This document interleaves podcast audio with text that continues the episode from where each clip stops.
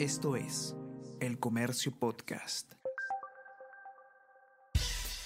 Buenos días, mi nombre es Soine Díaz, periodista del Comercio, y estas son las cinco noticias más importantes de hoy. Lunes 19 de febrero.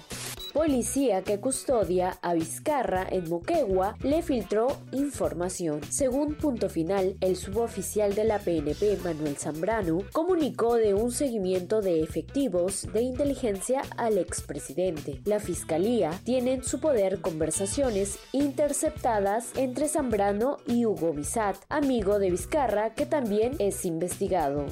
Declaraciones de Jaime Villanueva implican nueve posibles delitos. Suman 20 los principales personajes que figuran en los testimonios del ex asesor de Patricia Benavides. Cuatro abogados penalistas analizan caso por caso si existen indicios para indagar y los delitos que se le podrían imputar dentro de las pesquisas. Más de 1.300 personas fueron rescatadas en 71 playas de Lima. La unidad de salvataje de la Policía Nacional ha realizado una ardua labor desde Cañete hasta Guaral, rescatando a más de 1.300 personas reportan más casos de sarampión en el país. El Ministerio de Salud ha dado a conocer hasta el momento dos casos de sarampión en el país, uno de ellos importado. Sin embargo, fuentes del comercio al interior de las brigadas de vacunación contaron que al menos hay otros tres casos en Surco.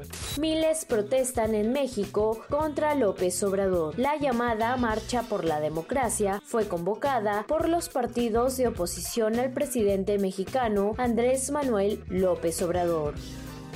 El Comercio Podcast.